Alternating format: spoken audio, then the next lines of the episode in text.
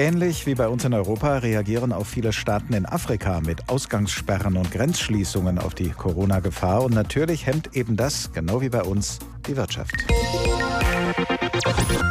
Aber in den Ländern, in denen sowieso schon viele Menschen von extremer Armut bedroht sind, werden die wirtschaftlichen Folgen der Pandemie oft noch deutlicher, noch existenzieller spürbar. Darüber habe ich heute Mittag mit Jean Ziegler gesprochen. Er war viele Jahre lang bis 2008 UN-Sonderberichterstatter für das Recht auf Nahrung.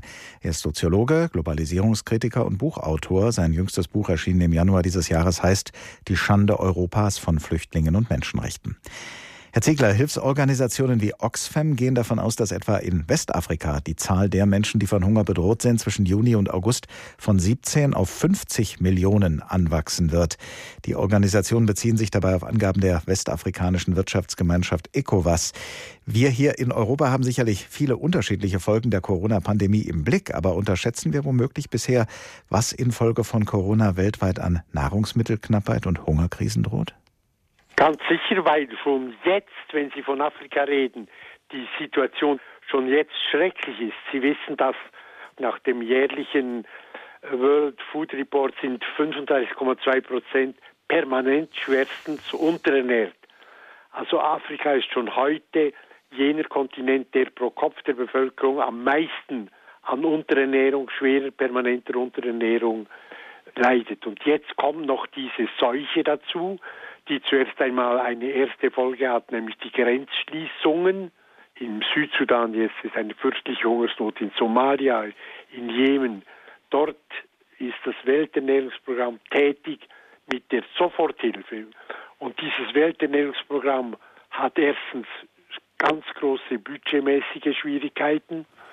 Sie haben nicht die Möglichkeiten, genug Nahrung einzukaufen. Und dann ist das Problem, des Transportes ein ganz schwieriges und häufig unlösbares Problem. Der deutsche Entwicklungsminister Gerd Müller hat angesichts dessen, was Sie da gerade geschildert haben, Soforthilfen versprochen. Soweit Sie es überblicken können, Herr Ziegler, tun die Industrieländer genug, um drohenden Hungersnöten entgegenzutreten? Sie haben absolut recht in Ihrer Frage. Sie tun eben nicht genug, was getan werden müsste. Jetzt insbesondere wäre die Sofortentschuldung der 50 ärmsten Länder der südlichen Hemisphäre die sofortige Totalentschuldung von den 52 Staaten Afrikas sind 37 praktisch reine Agrarstaaten. Wenn die entschuldet würden, hätten diese Staaten die Möglichkeit, endlich in ihre Landwirtschaft zu investieren. Was können denn die Regierungen der betroffenen Länder in Afrika selbst unternehmen, um die Auswirkungen der Corona-Pandemie vor allem auf ärmere Menschen abzufedern? Und inwieweit schöpfen sie die Möglichkeiten aus, die sie haben? Der Gesundheitssektor in den, in den meisten schwarzafrikanischen Ländern ist total unterfinanziert. Es gibt eine Untersuchung der Weltgesundheitsorganisation, die sagt, dass auf 100.000 Menschen müssten minimal 5000 Betten kommen in öffentlichen Spitälern. Dieselbe Zahl für Schwarzafrika, für also das subsaharische Afrika, ist 180 Betten sind vorhanden für 100.000 Personen, anstatt der 5000 Betten, die es brauchte. Warum ist dieser Sektor so unterfinanziert?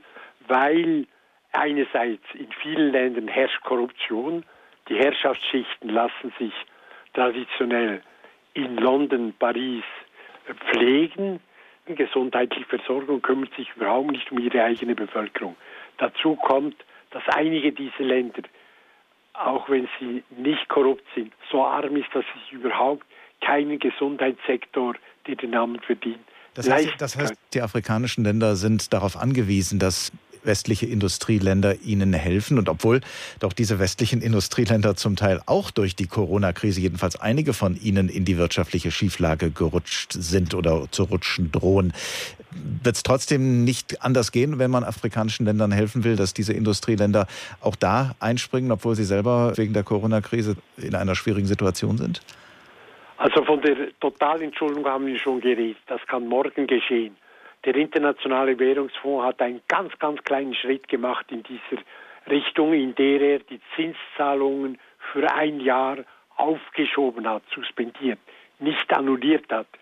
Dazu kommt, dass Nahrungsmittelhilfe massiv geleistet werden müsste. Das World Food Programm müsste ganz massiv finanziert werden durch die westlichen Industrieländer, damit das Minimum an Nahrungsmitteln äh, geliefert wird an die afrikanischen Konsumenten, damit die Immunkräfte gegen diese Seuche gestärkt werden. Unterernährte Menschen haben ja keine Immunresistenz.